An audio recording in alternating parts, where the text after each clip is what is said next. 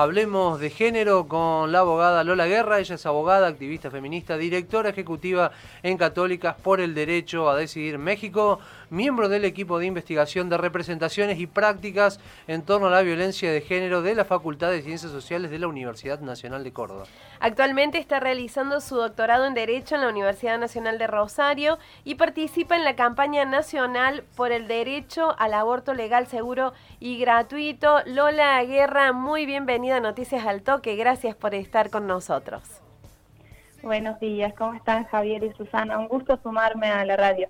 Y el gusto es nuestro y sobre todo esto, ¿no? La importancia también de que empiece a haber en los medios de comunicación este tipo de columna, que se empiece a hablar de estos temas. Sí, totalmente. Es muy importante que podamos hablar, hacerse recordada el Día de la Mujer en los medios de comunicación que además sigue siendo un espacio poco ocupado por las mujeres, por eso celebro que exista en este programa paridad con Susana participando, pero muchos lugares hoy no logran tener un cupo femenino y ni hablar de un cupo trans para transmitir las noticias, siguen siendo espacios de representación muy importantes que esperamos seguir ocupando y ampliando voces.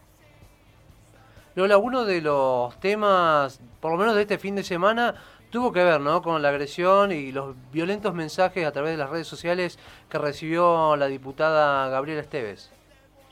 Sí, así es. Ella, eh, tras recibir amenazas por redes sociales, eh, volvió a denunciar a El Presto. El Presto es un famoso influencer eh, fascista que mm, tiene su canal en YouTube, trabaja en las redes sociales y había hecho en su momento una denuncia contra la ex vicepresidenta de la Nación, Cristina Kirchner.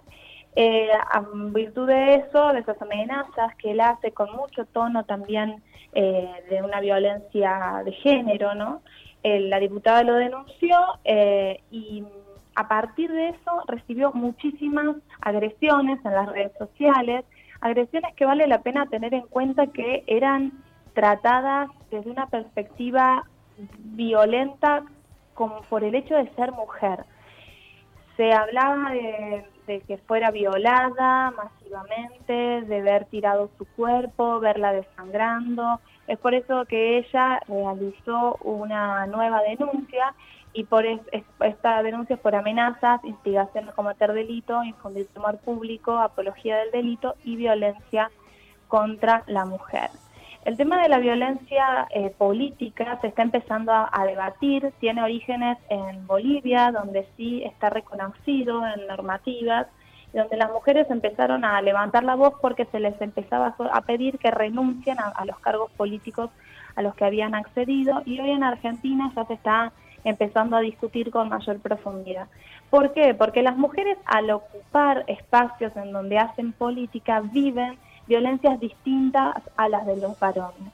Y este, el caso de que vivió la diputada nacional Gabriela Esteves, es un, buen ejemplo, porque eh, el hecho de ella tomar una decisión política de defender la democracia y evitar que a partir de las redes sociales se hagan eh, comentarios con mucha liviandad, que en realidad suponen delitos que están contemplados por el Código Penal, eh, le provoca a esta mujer tener que vivir una amenazas y violencias en función de su condición de género, ¿no? violencias que ella no viviría si fuera un varón.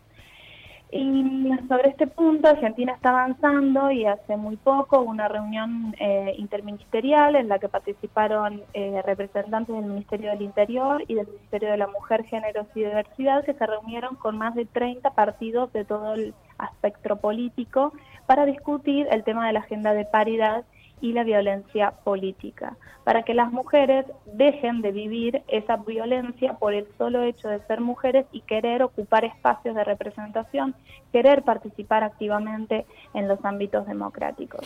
Lola, eh, disculpa, te hago una pregunta. ¿Qué expectativas hay sobre la respuesta de la justicia? frente a este planteo judicial de la diputada Esteves teniendo en cuenta que también la justicia es un ámbito eh, todavía mayormente de presencia masculina, donde también hay violencias y discriminación hacia la mujer. ¿Qué expectativas hay sobre esto y, qué importancia tendría en el caso de que prospere la, la denuncia de la diputada Esteves? Bueno, mira, eh, él fue detenido eh, por resistencia a la autoridad y desobediencia en flagrancia, luego de que intentó obstruir un allanamiento que se produjo en su domicilio en el marco de lo que fue la primera causa iniciada por la denuncia de la diputada Esteves. Em, yo creo que hay muchas posibilidades de que prospere porque las pruebas son contundentes, em, las amenazas quedaron explícitas a partir de las redes sociales. Habrá que investigar, habrá que ver obviamente que la justicia sigue siendo un espacio patriarcal, machista. Creo que no se trata de cualquier persona, se trata de una diputada nacional. Estoy completamente de acuerdo que ella haya denunciado. Me parece importante también que este ejemplo que ella da de, denunciar y de que todas las mujeres que viven situaciones similares, eh, ocupando distintos espacios, también se animen a hacer las denuncias. Hay como, em, eh, perdón, hay como una, me quedé pensando, como una eh, impunidad en, en, el que ejerce esta acción delictiva en el presto, eh, porque lo hace, si, si él no tuviera esta sensación de impunidad, no lo hubiera hecho tan explícito. En esto de haber hecho tan explícito su agresión, hay una sensación de impunidad en el que hay una responsabilidad social y, y también. Sobre todo también pensándolo en esto, ¿no? También en un poder judicial que tiene muchísimo todavía por deconstruirse. Sí, totalmente. Y además él utiliza la influencia que tiene sobre personas que, que, también lo siguen justamente por, por compartir una ideología patriarcal, una ideología fascista y, eh, y es a partir de la denuncia que le realizan el presto, la primera denuncia que realiza, que se producen estas nuevas amenazas. Y pongámonos en el lugar de la diputada, ¿no? ¿Cómo, ¿Cómo viviríamos cualquiera de nosotras, nosotros, nosotres, el hecho de que nos llegue una amenaza diciendo que nos van a matar, que apenas salgan de trabajar nos buscan y nos, y nos persiguen y quieren vernos violadas, muertas? Y que las amenazas tienen esa, contundencia, que quieren hacernos temer y que siempre tienen ahí en algún lugar referencia a delitos contra la integridad sexual. Las mujeres tenemos que tener miedo de ser abusadas, de ser lastimadas, tenemos que tener miedo y por eso lo que buscan es atemorizarnos para que dejemos de ocupar los espacios públicos, que son espacios que han sido históricamente guardados para los varones. Y esto no es una amenaza, digo que debiéramos tomarnos a la ligera, porque en Argentina tenemos tasas de femicidio muy altas. Somos un país que no logra eh, retroceder con la violencia machista. Eh, es por eso también que me parece importante comentar que hoy también tenemos lamentablemente un nuevo eh, femicidio. Es el caso también de una joven que se llamaba Juana Valdés, y que, que fue asesinada, parece ser, por, la, por su expareja Jeremías González. Eh, está siendo el caso investigado, fue encontrada en Colonia Carolla y me parece importante recuperar esta, esta información porque la diputada tiene muchas razones para temer por su vida, porque una mujer fue asesinada por su pareja.